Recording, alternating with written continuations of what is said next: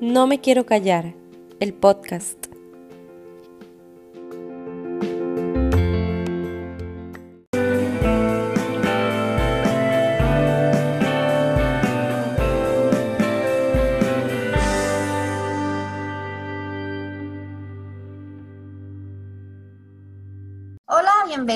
Nuestro sexto episodio de nuestro podcast No me quiero callar. La saluda Amanda y me acompañan mis amigas Cristina. Hola. A Saria.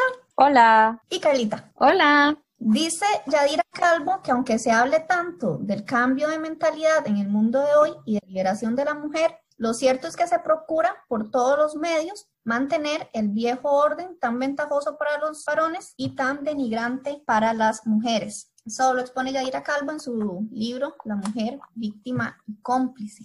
En este marco, lo que expone Calvo, surge nuestro interés por conversar sobre las letras de algo que puede parecer muy inocente, y me refiero a las canciones. Y es que en los diferentes productos culturales o manifestaciones culturales se reproduce la ideología, así como mitos, modelos de conducta y roles de comportamiento y también estereotipos. Al referirse a la propaganda, Yaira Calvo dice que tiene una importancia extraordinaria en el control de las opiniones, ideas, valores y manipuleo de la conducta humana, lo cual nosotras podemos hacer extensivo a las letras de las canciones o a cualquier producto cultural. En las letras de las canciones encontramos muchos ejemplos de contenido misógino y me refiero a canciones que se ubican en diferentes géneros, no es solo en el reggaetón, que es lo que podemos decir o escuchar usualmente, sino que esto va más allá, va en todos los géneros, en diversos cantantes, incluso en cantautores consagrados y en grupos que nos pueden gustar mucho, que nos gustaban mucho. En clásicos.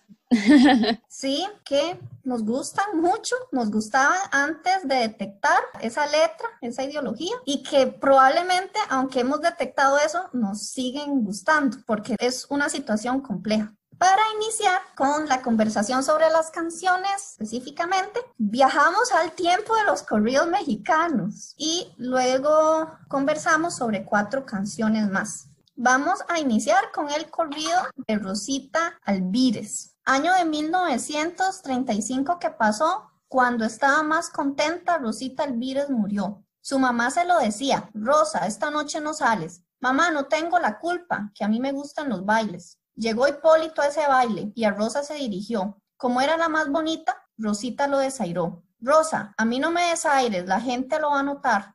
A mí no me importa nada. Echó mano a la cintura y una pistola sacó, y a la pobre de Rosita nomás tres tiros le dio. Su mamá se lo decía, por andar de pispireta, se te ha de llegar el día en que te toque tu fiesta. Rosita le dice a Irene, no te olvides de mi nombre. Cuando vayas a los bailes, no desprecies a los hombres. El día que la mataron, Rosita estaba de suerte. De tres tiros que le dieron, nomás uno era de muerte. Rosita ya está en el cielo, dándole cuenta al Creador. Hipólito está en la cárcel dando su declaración. El otro corrido mexicano es La Martina. Dice, 15 años tenía Martina cuando su amor me entregó. A los 16 cumplidos una traición me jugó. Y estaban en la conquista cuando el marido llegó. ¿Qué estás haciendo, Martina, que no estás en tu color? Aquí me he estado sentada. No me he podido dormir. Si me tienes desconfianza, no te separes de mí.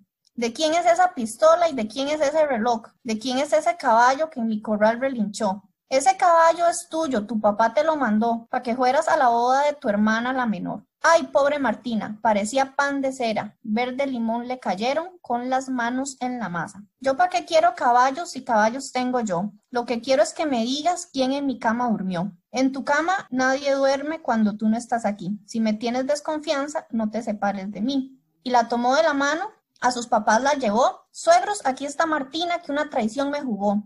Llévatela tú, mi yerno, la iglesia te la entregó, y si ella te ha traicionado, la culpa no tengo yo.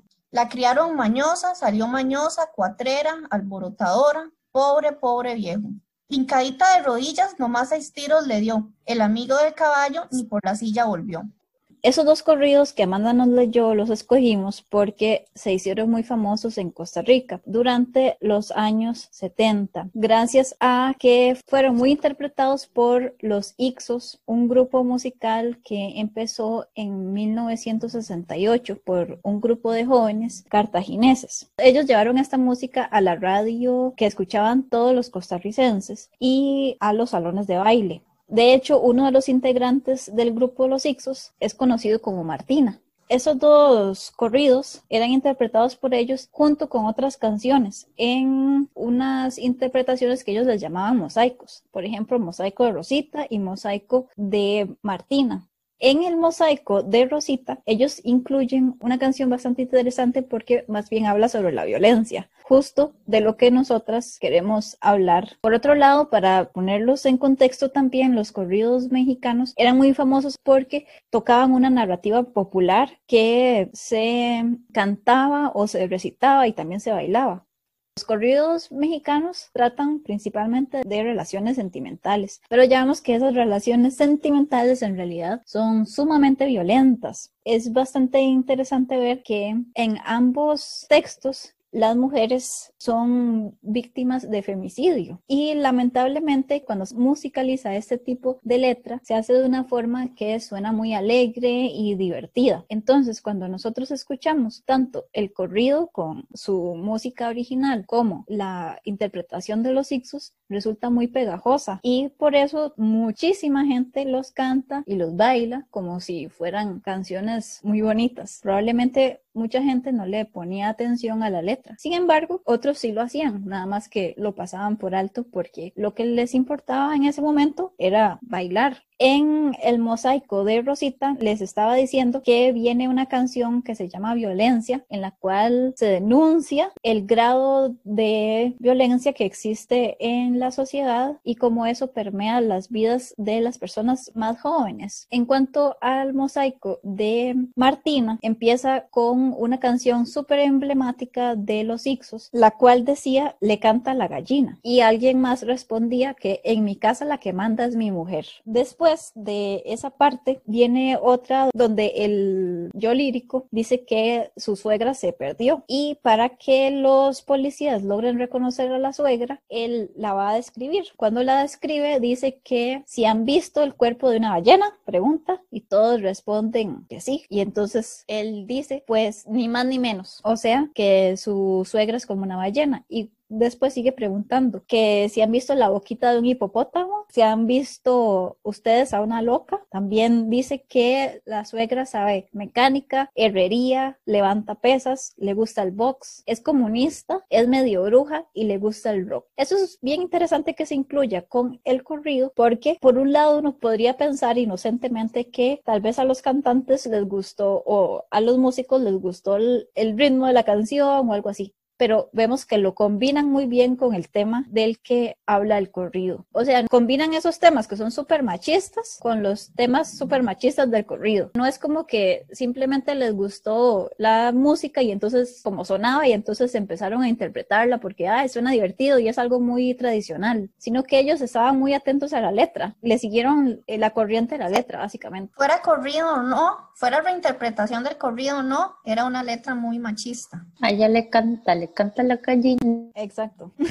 Todas esas letras que ellos están cantando se combinan muy bien. O sea, la canción de los Ixos, que nunca le puse atención, aunque me la sé, tiene una letra que ellos crearon, le introducen el corrido, es solo una parte de la canción el corrido. Sí, claro, por eso son mosaicos. Qué interesante, claro. Tiene todo el sentido esa situación en la que viene hablando súper machista de, que la mujer es la que lleva las riendas de la casa y que no le permite hacer porque le canta la gallina, que es, es una frase que se usa en Costa Rica para decir eso, que la mujer lo tiene como agarrado de pescuezo y tiene mucha relación con el corrido que Amanda nos leyó, que ese es el que viene Exacto. Sin embargo, el mosaico de Rosita trae más bien al inicio esa canción que habla en contra de la violencia que se llama Violencia. Sí, violencia, porque no permites que reine el amor, ¿verdad? Que reine, la paz. Yo no sé qué. ¿Te puedo cantar? No, mentira. cante, cante, cante, cante, cante. violencia. Maldita violencia. Maldita violencia. Algo así. La reine la paz, que reine el amor. Sí, sí, mi papá pone esa canción. sí, mi abuelito súper escuchaba los Ixos, los amaba. Es que era el boom de los 70, o sea, no había cantina o lugar donde no pusiera, o fiesta donde no pusieran los Ixos. Qué impresionante como uno piensa que esto es solo una canción, pero queda en la cultura. Todas no sabemos esa letra, no hay opción. Sí, sí, es porque al final son discursos que te traspasan de generación en generación. Yo lo que pienso es la recepción, ¿no? Que puede tener ese tipo de material, que eso dice mucho justamente en 2018 los Ixos cumplieron 50 años de existencia. O sea que es un grupo que ha sobrevivido. ¿Están vivos? Sí, claro. Es un grupo que ha sobrevivido 50 años. todavía dan conciertos, yo todavía creo. Dan conciertos, claro. Ay, no lo puedo Y creer. todo el mundo sabe quién es Martina, pero tal vez lo que Por no supuesto. es que a los 16 la mataron. Y yo creo que uno de los cantantes se vestía como según el de Martina, ¿verdad? Ay, Sí. no, para Para terminar de hacer. hacerla, para terminarla de hacer, Sí, exactamente. de hecho les iba a comentar que en ambas canciones, cuando ellos las interpretan, hay una voz de mujer, que es la voz de Rosita y la voz de Martina. Su interpretación de voz de mujer es súper burlesca. Suena Sí. horrible, la verdad, es, Es un hombre haciendo voz de mujer. se Sí, nota sí. que es un Es desde, el, es desde el estereotipo. Exacto. Sí, porque igual, yo no sé, pero yo no he escuchado un hombre, voy a pensar en tu cara me suena, por ejemplo, que mi mamá lo pone y yo obviamente lo veo. Cuando un hombre interpreta a una mujer en concursos en los que tienen que imitar a una mujer, siempre lo hace como de una manera de burla y siempre imita la, como la feminidad, es- es una caricatura al final de cuentas. Se apropian de, un- de realidades que a nosotras como mujeres nos tocan tal vez en esos tiempos era normalizado y se veía como una historia más, pero ya para mujeres como nosotras o para otras mujeres que tal vez sean más críticas con respecto a este material es realmente chocante. Para ejemplificar esto, les vamos a mostrar una parte de Rosita. Y una pistola sacó. Y a la pobre de Rosita no más tres tiros le dio, no más No tres más. tiros le dio. Rosita ya sale el cielo Como si fuera poco. Sí, algo que quería decirles es que tanto en el corrido de Rosita como en el de Martina se habla de muchachas sumamente jóvenes. Podemos interpretar que ambas mujeres eran muy jóvenes porque primero en el de Martina se sabe que tenía 15 años y cuando murió tenía 16. En el de Rosita su mamá interviene, le dice que no salga, ¿verdad? Y ella no le hace caso, ella sale. Y después la mamá también le advertía que no anduviera de pispireta, dice la canción. Entonces podemos interpretar que era una mujer joven porque era soltera y porque la mamá también intervenía en las decisiones que ella En su actuar, en su conducta. Sí. Ahí vemos como el patriarcado no está solo en los hombres, sino que las abuelas y las madres también llevaban esa idea y la perpetuaban sobre las hijas. O sea, como que le advierte que algo le va a pasar por salir. Es súper juzgada esta situación. De hecho, uno ahí también puede pensar que la mamá sabe cómo es la dinámica y quiere proteger a su hija. Exactamente. Exacto, sí. Entonces, Sí. es- es- la realidad es una desgracia y yo tengo que Sí, porque- decir que no salga para protegerla. Exacto, porque en realidad no es culpa de la madre tener miedo o advertirle a la hija. A veces yo sé que tal vez no es la mejor manera de decir, ay, que por andar de pispireta, pero hay un, hay una realidad detrás de esto y ese peligro que puede sentir una, una madre. Y al final el peligro que sentía la madre, bueno, era súper justificado, tanto que llegó a concretarse. Sí. Uno de los puntos que resalta es que ella era bonita y entonces como era bonita era creída según la canción y que porque era creída fue que simplemente no quiso bailar con él y el otro dijo, ay no, todos se están dando cuenta. Ok, entonces, ¿cuál es la manera para enfrentar ese desaire de ahí matándola? Sí, en Wow. ambos textos vemos como hay un macho alfa que se siente desairado Herido en su ego por un no.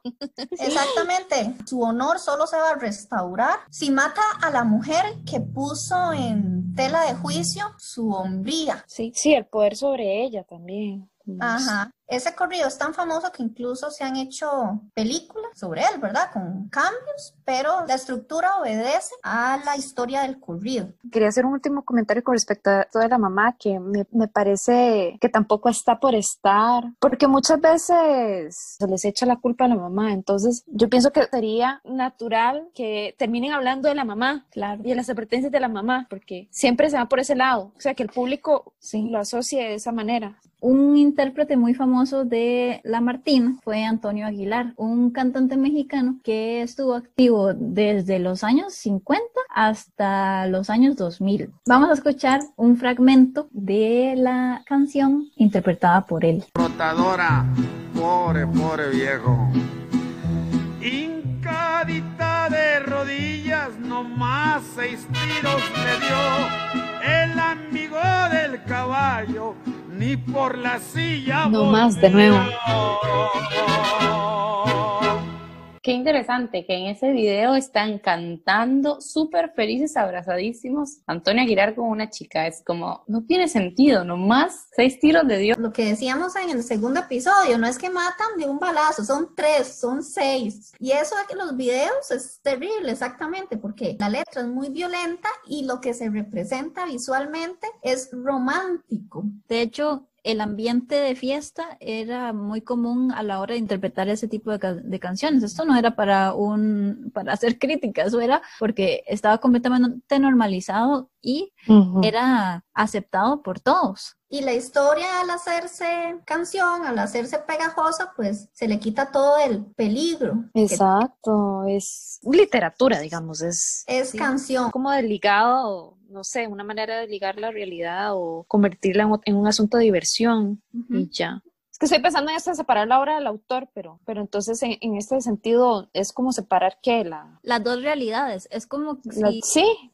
hay, sí, hay una separación entre la realidad textual y la realidad, no sé cómo llamarle, vivencial. O sea, es que es como, sí, es que es como, la, como una separación entre la ficción y la realidad.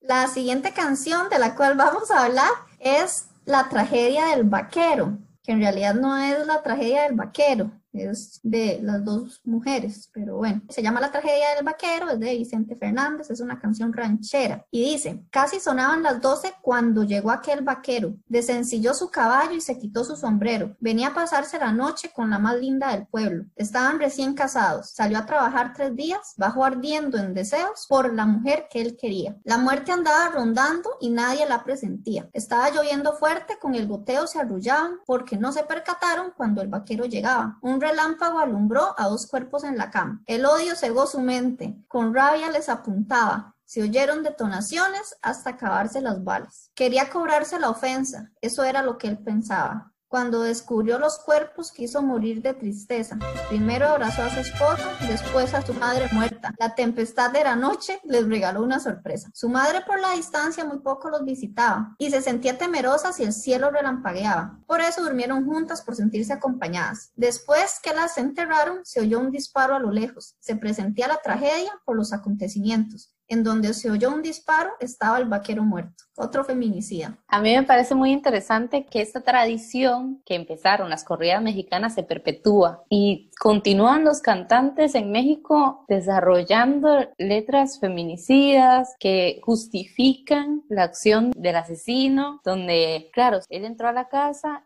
su esposo estaba con alguien más en la cama, listo, no se fijó ni quién era, dos disparos, los mató a los dos que estaban ahí y tragedias del vaquero porque pobre mató a la madre de él y a su esposa porque la madre estaba durmiendo con la esposa porque tenía miedo. El sentido de continuar justificando este justificando los celos, la venganza y poner de víctima al asesino porque él termina sufriendo la muerte de las dos personas que más amaba que además eran súper buenas. Igual aludo al video musical. Y en el video su novia es hermosa y está ahí tranquilamente peinándose en la cama como súper angelical, buena, pura, casta. Y él se confunde y piensa que como es la más linda, seguro estaba con otro. El disco en que está esa canción es del 2006. Del del 2006.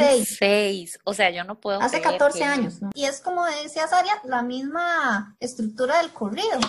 Una parte que me llama mucho la atención son los versos que dicen la muerte andaba rondando y nadie la predecía o algo así. Ah, entonces ahora la culpa es de la muerte, no del violento este. La historia es completamente como, esto fue lo que sucedió, la vida, el destino lo tenía así, parece como, Como todo impersonal, digamos, como Es todo es como un personalizado, algo así.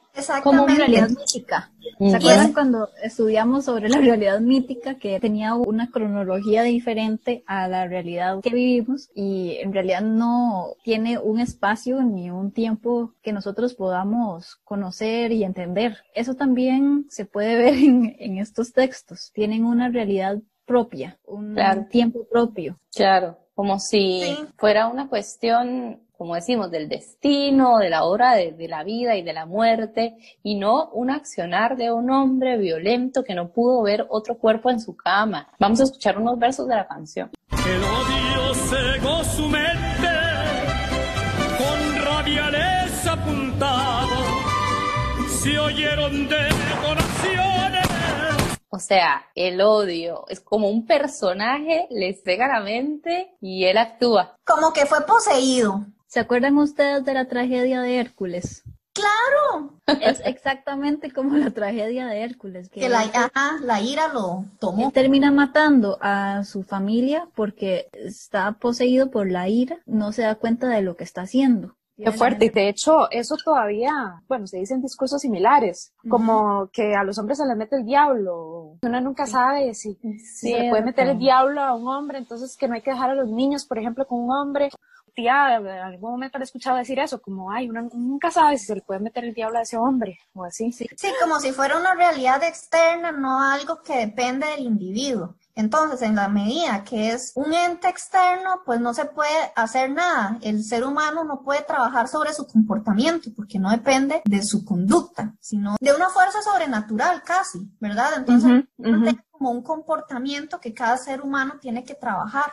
Como este personaje de la, de la literatura costarricense que dijo que lo poseyó el demonio del patriarcado, porque fue cuestionado por ciertas acciones que cometía contra las mu- mujeres de acoso y así. Contra varias Incluso violaciones. Sí, como si el patriarcado abuso. fuera un espíritu ahí. algo- Exacto, el patriarcado algo- me poseyó. No es culpa mía. Con manifestaciones concretas. Ya. Y siguiendo esta temática, me parece tan interesante como es siempre culpa de la mujer. Lo que ella produce y lo que ella hace genera en el hombre que él sea violento. Es culpa de la mujer, al final de cuentas. Así que con esto yo quiero pasar a la otra canción que sigue siendo de una banda mexicana en el que también en el texto vemos como es ella, es ella la mala, es ella la canción famosísima. Todos sabemos de qué estamos hablando. Ok, rock latinoamericano. No me digas que me quieres, no me digas que me adoras, que me amas, que me extrañas, ya no te creo nada. Ingrata, que no ves que estoy sufriendo. Por favor, hoy no me digas que sin mí te estás muriendo, que tus lágrimas son falsas. Ingrata, no me digas que me adoras, se te nota que en tus labios ya no hay nada que tú puedas ofrecer a esta boca. Por eso ahora yo sé que viniste porque te acuerdas de mi cariño.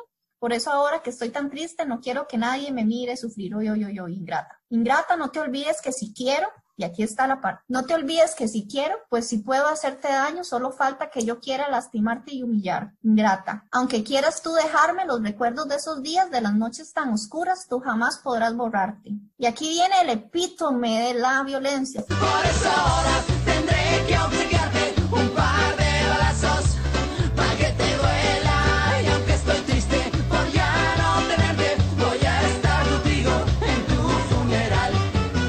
Qué fuerte. Un par de balazos para que te duela.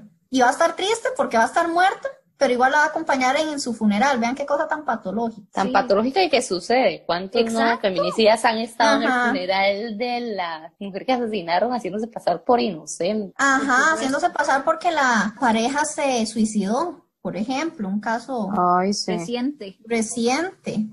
Dice, tendré que obsequiarte. un obsequiarte. Es un regalo. Lo que él le da Exactamente. Ante el accionar tan terrible de esta chica que es que ingrata. Le dijo que, que lo quería, que lo adorara y para él es como no es cierto, es que me estás diciendo que supuestamente me quieres y me adoras, no te creo, porque ya me hiciste sufrir, ya lloré y todo lo que estás haciendo, estas, estas lágrimas que lloras por mí son falsas y por eso te voy a matar. Sí, y aunque le estuvieran mintiendo y aunque lo hubiera querido en un momento y ahora ya no lo quería, o sea, y si lo dejaron de querer, lo dejaron de querer. Y a to- todas las personas nos pasa. Exactamente. El yo lírico no aguanta que lo desprecien. Tú Exactamente. mis palabras y mis besos, los que alguna vez te hicieron que soñaras. Bueno, él mismo lo está diciendo alguna vez, ya no. El yo lírico no soporta ser rechazado, ni despreciado, ni abandonado. No. La forma de sanarlo, sanar esa afrenta, bueno, es matarlo, igual que a Rosita. Así que los corridos mexicanos a 1994 se mantiene el mismo patrón. 1994 que es ingrata y en el 2006 Vicente Fernández sigue Ajá. haciendo exactamente lo mismo, o sea, se perpetúa y además, súper interesante señalar, como esto no es simplemente una canción, porque además, claro, Café Tacuba luego sale, se retracta de, la canción, dicen que ellos eran muy jóvenes, que ellos no se dieron cuenta de lo que decían, de lo que estaban reproduciendo, entonces cambian la letra de la canción, pero tenemos que ver qué importante es esta música y cómo afecta en la cultura de la sociedad en la que vivimos, que México es uno de los países con más altos femicidios en Latinoamérica y yo no sé si en el mundo. A la fecha, durante el año han ha habido 566 feminicidios. ¿Cuántos feminicidios por día? Es impresionante. Y muchos más, como 1.674 casos de homicidios dolosos contra mujeres, pero 566 ya son catalogados como feminicidios. Es terrible. Así que sí que hace un impacto sobre la sociedad. No solo se reproduce a nivel cultural y musical, sino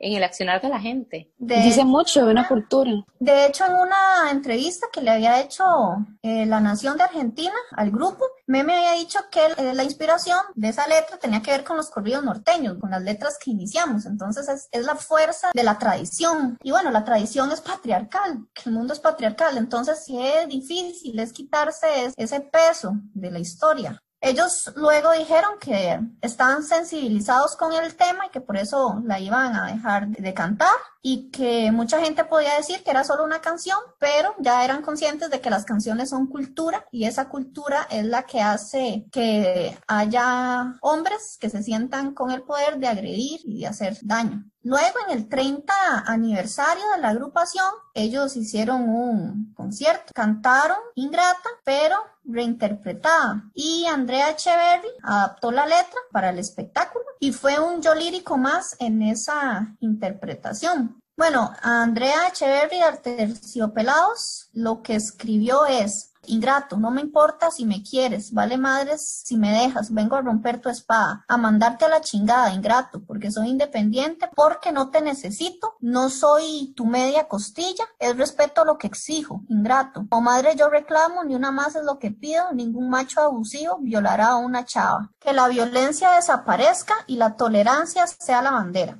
¿Qué les parece? A mí me parece bien el acto que intentaron hacer de reestructurar, reivindicar la letra, la situación, o al menos hacerlo ver. Está Lo bien. peor habría sido quedarse callados y nunca reformular ese discurso que habían hecho y que se había escuchado durante tanto tiempo. Es que yo me acuerdo que esa canción aquí sonaba, pero fue un hit, fue un exitazo. Sí, fue un éxito. Fue- En fiestas y en- todo, yo me acuerdo. No, y en, la- en Latinoamérica, o sea, Es fue una un- O sea, yo me la sé toda, yo me la sé toda. Wow, es una de las canciones que yo recuerdo de mi infancia. Sí, sí. La escuchaba siempre en la radio. Y una fiesta estaba ahí y uno la cantaba sin darse cuenta de lo que estaba diciendo. No había ningún tipo de filtro ni alguien que lo cuestionara hasta que saltó esto y me parece muy bien que ellos lo pudieran hacer ver, que incluso inclu- incluyeran a una mujer que fuera la que hace, da la respuesta y no son ellos mismos como hombres Exacto. diciendo, ay no, yo no soy así, yo no, yo no fui, no, no, yo no quise, sino que la incluyeron a ella. Me parece que estuvo bien. Sí, a mí también me parece lo mismo. De hecho, fueron muy alabados y muy criticados al mismo tiempo. Muchas personas resaltaron esto que, que estamos diciendo, de que qué bueno que cambiaron el discurso, que se sensibilizaron, que reestructuraron. Pero otros dicen, bueno, no lo hubieran vuelto a tocar y ya, porque lo echaron a perder. Se cobijaban bajo la máxima, creo, que del arte. Entonces, como es una canción, como se puede considerar para algunas personas arte, entonces no tiene que ser intervenido de esa manera. No sé, eso para mí es muy cuestionable porque Para mí también. más bien habla muy positivo de una sociedad que los mismos artistas puedan reformular sus productos y que no se queden con la primera versión. Sí, porque bueno, ya dejar de cantarla fue un gesto y reformularla en este 30 aniversario es bastante significativo. En unos tweets que pasaban, dice Ítaca. Dice, si Café Tacuba puede cambiar la letra ingrata, ¿por qué tú no puedes cambiar tus patrones de conducta heteropatriarcales? Una Sí. playera que diga. Eso Muy bueno. me gustó mucho también cuando lo vi. El otro dice, a la masculinidad chida le vale verga si cambian una canción toda culera para apoyar un movimiento social necesario. A la masculinidad frágil le ofende la nueva versión de Ingrata. Es que aceptar los errores es más que un acto de humildad, es decir, que quienes han tenido los privilegios y que quienes han tenido la capacidad de usar su palabra para influir en otros, se equivocaron. Visibiliza la situación, porque si yo la dejo de cantar y listo, Sí, pero es esto hizo que fuera noticia, que se hable, que salga en los medios de comunicación. Y que la gente diga, ¿por qué fue que cambiaron eso? Porque estaba mal. ¿Y, y qué era lo que estaba mal? Esto. Ah, mira. Entonces, al final, dejar de hacerlo, pues es algo, es dejar de reproducirlo, pero al final es esconder el polvo debajo de la alfombra. Aquí otro tuit decía, me parece que el gesto de Café Tacuba de dejar de cantar la ingrata ya era bastante valioso. Ahora el gesto de cambiarle la letra junto a Andrea es un paso más. Hay que tomar conciencia de que fuimos socializados con cosas que ya no van y a partir de ahí cambiarlas. Sí, también esto ha ocurrido con otras canciones, por ejemplo, Arroz con leches. ¿Ustedes la han escuchado, la nueva versión? No,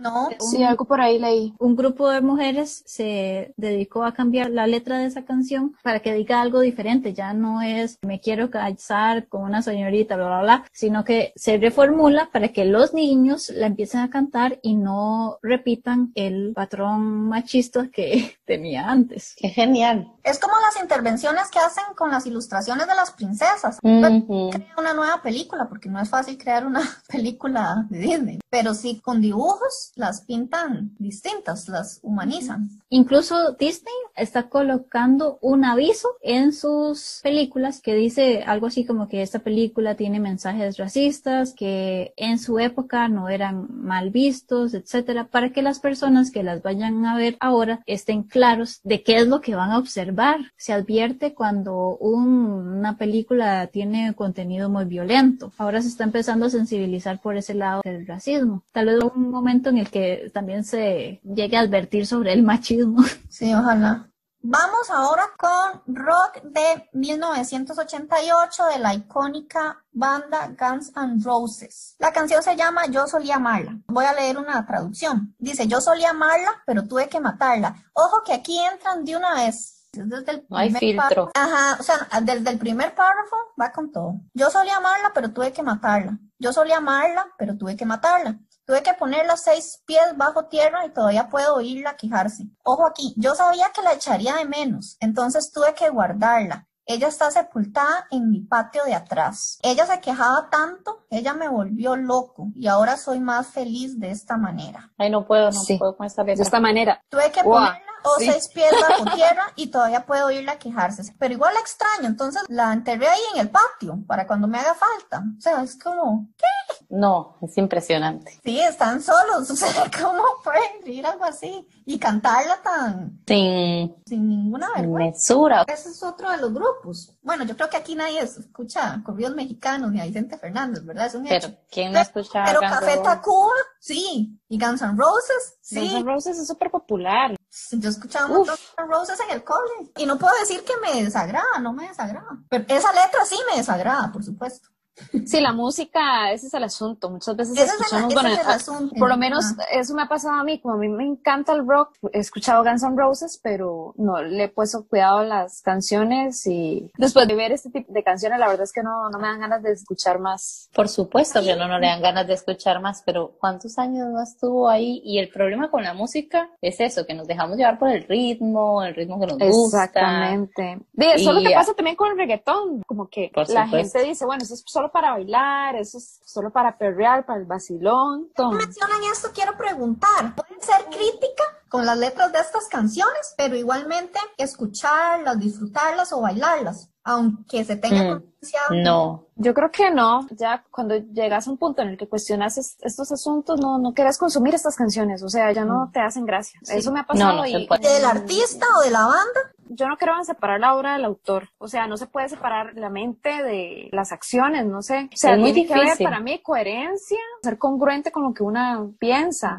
¿Cómo vas a denunciar el femicidio y por allá escuchar ese tipo de canciones y divertirte porque, porque es simplemente un producto cultural más y porque el placer, no sé. Claramente yo no voy a poner Ingrata y, y bailarla, o yo no voy a escuchar esta pieza de Guns N' Roses, pero el resto de la banda, qué difícil, Exacto, ¿ah? eso iba, Hacer sí, esa Bueno, de, de mi parte, yo Guns N' Roses desde hace mucho lo dejé de escuchar. Me siento más cómodo no consumiendo este tipo de material, así como el- los cancelo a los artistas, a los hombres, específicamente los grupos de hombres. Igual los grupos de mujeres que escucho no tienen como este tipo de material. Difícil encontrar un material así de mujeres. Eh, Les había comentado que vi que un, un grupo que a mí me encanta, que es El Seven, que hicieron un, como una especie de respuesta también a esta canción. O sea, su- en lugar de Her, I used to love her, es como I, I used to love him. Pero es diferente cuando hay una respuesta, me explico, a esta violencia. No es igual. Yo creo que- sí. Al menos cuando el art- artista ha sido acusado por violación o acoso diferentes actos en contra de la mujer,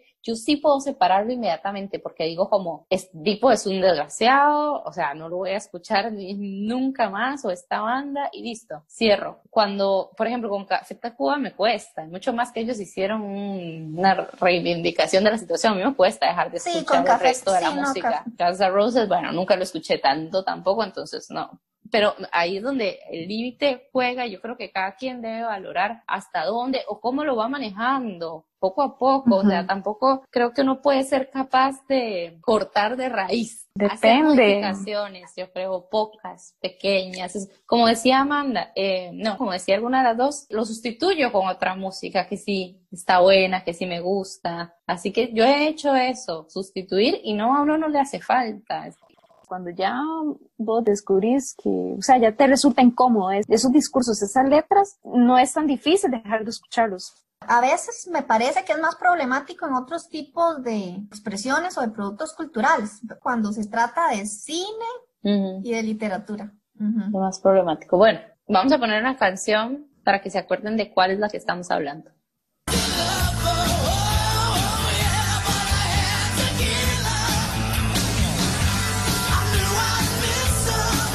Y es que es pegajosísima. Sí, qué impresión. Como todas estas ingrata. canciones son tan pegajosas. Sí, y es que por eso se desproblematizan, lo que decía Cristina al inicio, que esa letra, que es tan explícita, al musicalizarse, pues se le quita ya todo el peligro y se hace pegajosa. Yo cuando estaba preparando esto, duré con el ingrato en la cabeza un montón y yo, sal, sal. Entonces hay que poner otra canción para que salga.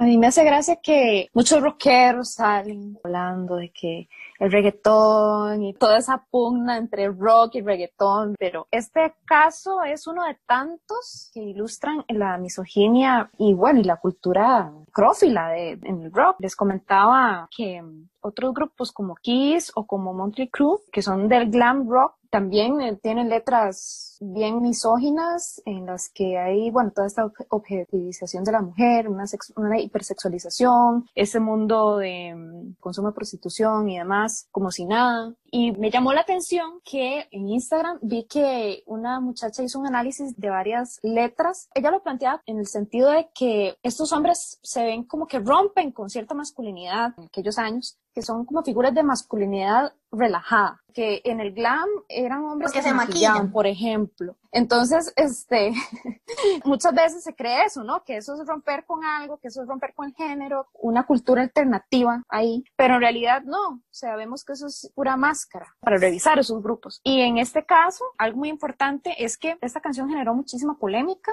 y, bueno, quien la escribió fue el guitarrista de Guns N' Roses. Se llama Itzy Stradlin, no sé cómo se pronuncia. Como, eh, levantó polémica y todo el asunto, entonces salieron diciendo que en realidad todo fue una confusión, que esto se trataba de una broma y que en realidad el guitarrista escuchó que un tipo contó la historia en la radio de una perra que se le murió y entonces él la enterró en, la, en el patio de la casa. O sea, Ajá, sobre todo. pero, pero esa es una Otro teoría que con no se ha comprobado, ¿verdad? Igual, yo me puedo pensar qué necesidad hay como de exaltar este momento de una manera violenta y además sabiendo que se puede malinterpretar. Me parece problemático. Ah, no, yo eso, o sea, eso fue más sacado de la manga. Por sí, supuesto. y bueno, si vemos la letra es simplísima. Qué fácil hacer una historia y, Sí, y además los grupos están tan consagrados, ya casi que ni se les critica nada, aunque la estructura sea basiquita y la historia sea bastante pobre, son Guns N' Roses, ¿verdad? Entonces ya no importa. La siguiente es del 2010, de un rapero. Un rapero famoso de los 90, 2000. Ajá, ¿quién Algo así fue que cuando... El más famoso, si no. se llama, si la traducimos al español, cohete espacial. Voy a leer unas estrofitas. Nos tocamos, siento una emoción, nos abrazamos, no es mucho, pero es suficiente para hacerme pensar que nos espera. Es lujuria, es tortura, debes de ser una hechicera, porque solo hiciste lo imposible, obtuviste mi confianza. No juegues juegos, podría ser peligroso, porque si me jodes, porque si me quemo, te enseñaré lo que es herir, porque he sido tratado como basura antes de ti. Y el amor es maldito. Camino esta carretera, todo está solo. De nadie es la culpa, solo mía. Es el camino que elegí seguir. Helado como la nieve, no muestro cualquier emoción, por eso no me preguntes por qué no tengo amor por estas perras. Soy un cohete en el espacio y tu corazón es la luna y lo apunto directamente a ti. Más abajo dice, haré lo que sea, cuando estoy contigo tiemblo, me duele el cuerpo, cuando no estoy contigo no tengo fuerzas. No hay límite de qué tan lejos iré, no hay barreras, no hay longitud, porque decimos eso hasta que tenemos a esa persona que pensamos va a ser la correcta. Bueno, aquí todo ese amor romántico tóxico. Vamos al tercer verso que dice, después de un año y seis meses ya no me quieres, pero te amo tanto que me duele, nunca te maltraté. Me volaré los sesos en tus piernas, me quedaré aquí para morir en tus brazos. Caigo de rodillas y estoy sangrando, estoy tratando de evitar que te vayas. Ni siquiera escucharás. Estoy tratando de parar tu respiración. Puse mis dos manos en tu garganta. Me siento en ti, apretando, hasta que rompa tu cuello como un palito de helado. No hay una razón posible en la que pueda pensar para dejarte ir de la casa y dejarte vivir. Las lágrimas caen en mis cachetes, ahora que te estás yendo. Y antes de ponerme esta pistola, te digo esto. Hubiera hecho cualquier cosa por ti, para demostrarte cuánto te adoro, pero ya se acabó, es muy tarde para salvar nuestro amor. Esa metáfora del palito de helado me mató. Uy, sí. Ese palito de helado fue muy fuerte, porque es la, la fragilidad. O sea, es Sí. como, ya usted la elimino así de fácil. Y bueno, otra vez, ¿verdad?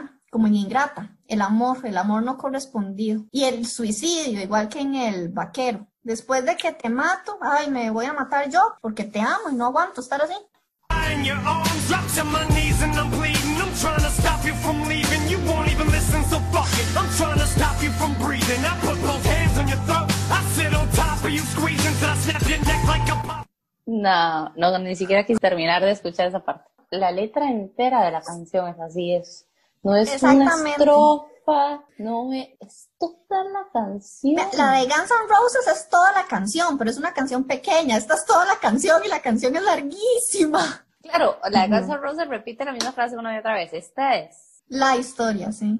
No, ¿no vieron el video? Es como muy Ay, no, no lo vi. Porque él en realidad como que todo pasa en la mente, ¿verdad? Entonces él a alguien ahorca, pero esa, esa persona no está. Entonces como que no se atrevió a llevarlo a lo visual.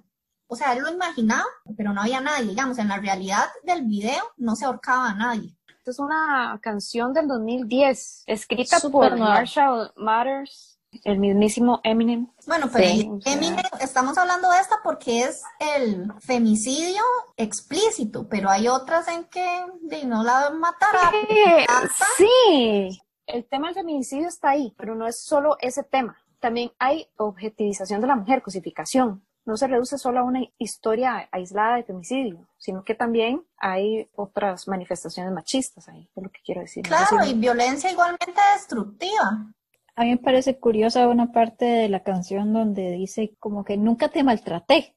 Ajá. Eh, Es como, debería agradecerme porque yo nunca le hice daño. Exacto. no sería eh, hacer daño, pero él, como es bueno y como hay que agradecer, Ajá. lo hace. O sea, se llega al punto de que hay que agradecerle a alguien por hacer lo correcto, ¿verdad? Gracias por no pegarme. Sí, exacto. Ay, qué fuerte, sí. Sí, por actuar como debería ser lo normal. Exacto. Bueno, entonces, haciendo un resumen, ¿cuáles son los temas que sacamos? La Pues, mujer eh, culpable de la violencia del hombre. Exactamente, culpable de la violencia del hombre en el caso de Racita por irse a bailar y por rechazar al hombre que quería bailar con ella. En Martina, por darle vuelta al- a la pareja. Sí, y no sabemos ni siquiera en qué condiciones, porque era una niña de 16 años que estaba casada. Empezando por ahí, exacto. hasta Empezando por ahí, mete- Hasta se mete ese otro tema de las relaciones impropias. Pasamos a las del vaquero. Aquí más bien era el personaje de la muerte y de la ira que se apoderan de este pobre hombre y que lo hacen cometer una tragedia. Pero él no es malo, fue que la muerte andaba rondando y nadie la predecía y que la furia se apoderó de él. Y la lluvia, a los relámpagos, ¿no? Todo el universo conspiró contra él. Pobre criatura. Y pasamos a Ingrata, bueno, que está la- el mea culpa del, del grupo. Y terminamos en el rock y en el rap. No hubo un cambio en esa construcción de la violencia. El tú lírico de Guns N' Roses era que se quejaba y por eso la mataron. Y la del el tú lírico de Eminem fue porque quiso terminar la relación. La razón por la cual hubo el asesinato, bueno, según te saqué aquí, es que se quejaba tanto, ella me volvía loco. Claro, Y- es y culpa se- de ella. Él se sien- siente satisfacción porque dice, ahora soy más feliz de esta manera. Sí. Y la tiene O sea, lo reafirma. porque está muerta en el patio. Eso está como, En el me gusta cuando callas porque estás como ausente, igualitico. Sí. Eso me hizo acordar del, del gato negro. Claro. Ay, claro. sí, sí.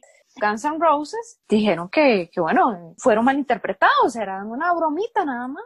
Yo creo que es importante que nos cuestionemos los productos culturales que estamos escuchando y consumiendo. Y por eso pusimos pedacitos de estas canciones, pero no queremos que se queden con esas en la cabeza, sino con esta otra y vamos a cerrar con esta canción que amamos de Vivir Quintana. Yo todo lo incendio, yo todo lo rompo. Si un día algún fulano te apaga los ojos, ya nada me calla, ya todo me sobra. Si tocan a una, responder. Respondemos todas. Respondemos todas.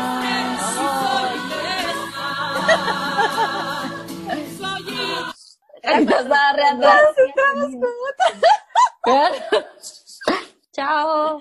No, chao. Chao, muchas gracias por escucharnos, por escuchar este episodio número 6. Síganos en no me punto quiero callar en Instagram y en Facebook, Anchor y Spotify con no me quiero callar. Nos vemos. Chao. Chao. Chao.